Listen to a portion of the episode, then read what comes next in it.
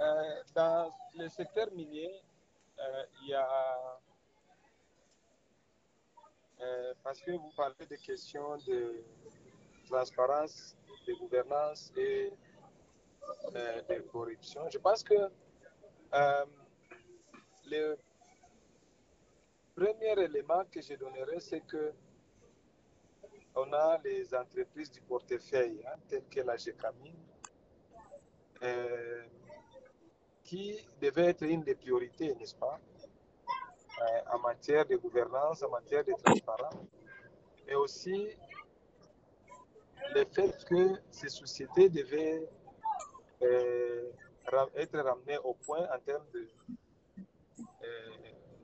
de production parce que vous savez que toutes les sociétés de l'État, euh, les sociétés du portefeuille de l'État en RDC sont presque euh, euh,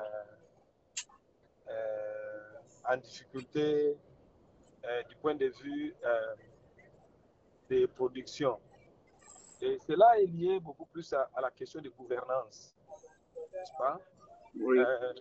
une société comme la GECAMINE il y a beaucoup de partenariats. Aujourd'hui, ça devait être une société qui devait être prospère. Malheureusement, la GECAMI n'est pas prospère. L'AMIBA est par terre. Euh, la Sukimo. Donc, nous pensons que ça constitue une grande faiblesse pour notre pays euh, dans le secteur. Parce qu'on devait avoir, malgré qu'on a d'autres partenaires privés, on devait avoir ces sociétés de, l'État qui devaient être en mesure de, de produire pour que l'État puisse posséder une bonne partie de la production aussi. Malheureusement, la gouvernance de ces sociétés pose énormément de problèmes et vous n'avez qu'à lire les rapports des initiatives de transparence dans les industries extractives pour voir euh, le problème de gestion de ces entreprises. Euh, le deuxième problème, c'est euh, la question de, de la transparence de manière générale dans, dans les mines. Euh, c'est vrai qu'il y a des efforts, les efforts que les gens, que le gouvernement essaye euh, de mettre en place.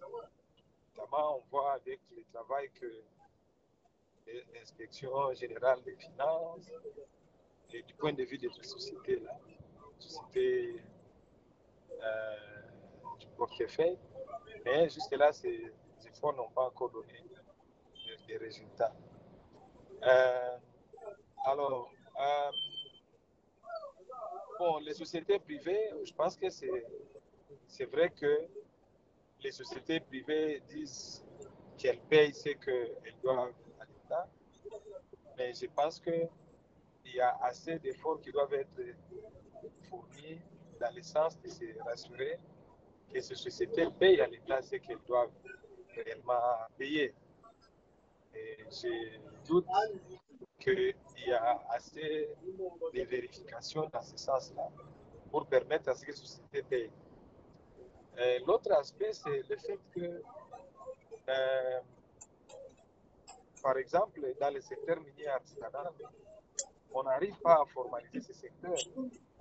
Et l'une des raisons qui complique, c'est en fait les conflits d'intérêts, où on a des autorités qui sont, surtout au niveau des provinces, qui sont tellement impliquées dans ce secteur-là, qui empêchent tout effort en termes de formalisation de ce secteur.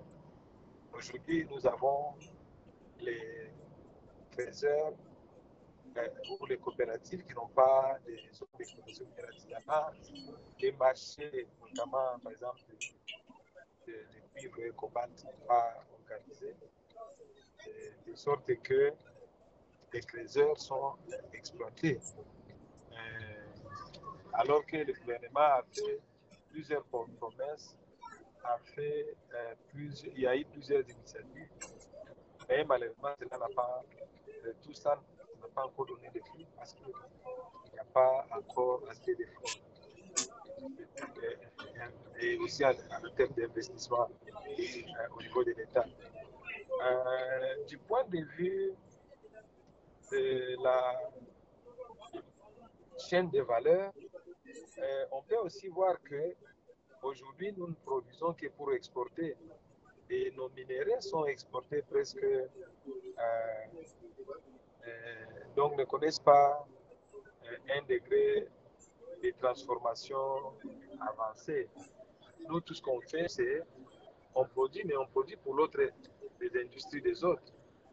Normalement, nous devions beaucoup travailler pour que nous puissions avoir une bonne partie des minéraux qui soient transformés ici pour euh, avoir un peu plus de valeur ajoutée par rapport à, nos minéraux. Ce qui n'est pas encore le cas, ce qui fait que nous ne tirons pas assez profit du fait que nous avons des minéraux stratégiques parce que eh, nous n'arrivons pas à transformer ça localement.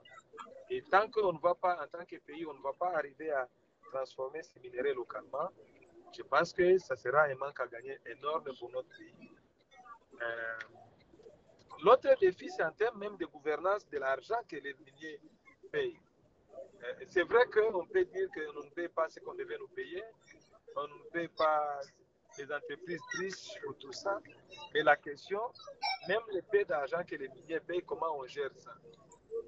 Vous avez suivi récemment à la GECAMI où les gens se sont partagés euh, pour avoir fait leur propre travail. Ils se sont partagés 11 millions, presque 11 millions, 11 millions de dollars. Alors, avec une telle gouvernance, comment vous allez vous en sortir? Et il y a beaucoup de cas qui montrent euh, la mauvaise gouvernance de, de, cet argent, que ce soit pour, au niveau national, que ce soit au niveau des, des entités territoriales décentralisées, je pense que la gouvernance, elle est à regarder avec beaucoup, beaucoup d'inquiétude. Euh, euh, merci. Donc, euh, pour nous, il y a ces aspects-là qui doivent être regardés de plus près. Et si on arrive à y travailler et à y apporter des solutions, je pense qu'on peut avoir assez de, résultats positifs. Bon, du point de vue de la protection de l'environnement, euh, bon, la loi est claire sur ce qui doit être fait, comment les entreprises doivent protéger l'environnement. Euh,